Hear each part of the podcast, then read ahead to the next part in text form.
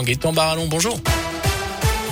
Bonjour Jérôme, bonjour à tous. À la une, c'est l'une des conséquences de la crise sanitaire. Chez nous, les ventes de maisons et d'appartements ont explosé. La Chambre des notaires de la Loire a présenté hier son rapport sur le marché immobilier des 18 derniers mois dans notre département.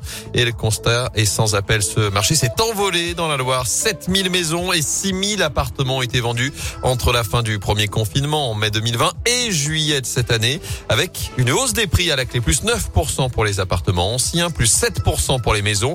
Et contrairement à Rouen, qui n'a pas vraiment profiter de cette tendance. Synthé a été très prisé des acheteurs et dans un tiers des cas, ce sont des personnes de moins de 30 ans qui ont acheté un bien souvent un appartement. Les précisions d'Adeline Martinon, notaire à Saint-Étienne. On a un marché euh, très dynamique sur les appartements anciens. On a pu constater sur les chiffres une augmentation de 8,4% et on sent que l'augmentation euh, se poursuit au fur et à mesure des, mois. Et le marché de l'ancien euh, est principalement apprécié des investisseurs alors stéphanois mais aussi des investisseurs extérieurs. Donc on a une augmentation euh, des investisseurs du Rhône et puis euh, d'autres personnes d'Auvergne-Rhône-Alpes. Saint-Étienne, c'est une ville en plein boom euh, qui a des quartiers qui ont été rénovés petit à petit. Donc c'est bien pour la ville que l'ancien puisse être rénové. Et notez qu'à saint le nombre d'investissements faits par les personnes extérieures au département a grimpé de 10% en 10 ans. Dans l'actu également, cette disparition inquiétante à saint Daryl, 14 ans, n'a plus donné signe de vie depuis dimanche dernier dans le quartier de Tarentaise. Il portait une veste et des baskets bleues au moment de sa disparition. Il est susceptible de se déplacer dans les transports en commun.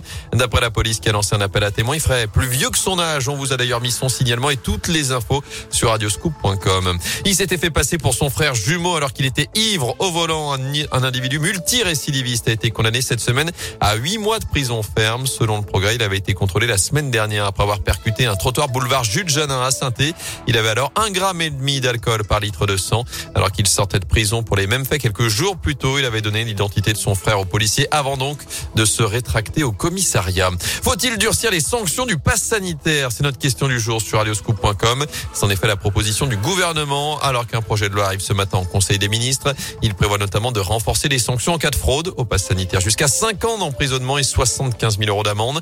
Un pass qui pourra être utilisé jusqu'en juillet si le texte est adopté. L'état d'urgence sanitaire serait ainsi prolongé au-delà de la prochaine présidentielle. Les prêtres doivent dénoncer les faits de pédocriminalité. C'est le rappel de Gérald Darmanin hier.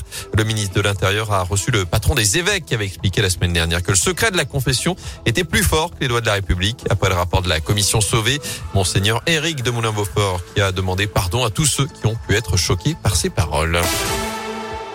Du sport du foot, un nouveau pays qualifié pour le mondial 2022 après l'Allemagne. Cette semaine, c'est le Danemark qui a décroché hier son ticket pour la prochaine Coupe du Monde. Pour les Bleus, il faudra attendre le mois prochain avec les deux derniers matchs des éliminatoires. L'équipe de France qui a désormais trois points d'avance sur l'Ukraine en tête de son groupe avec un match en moins.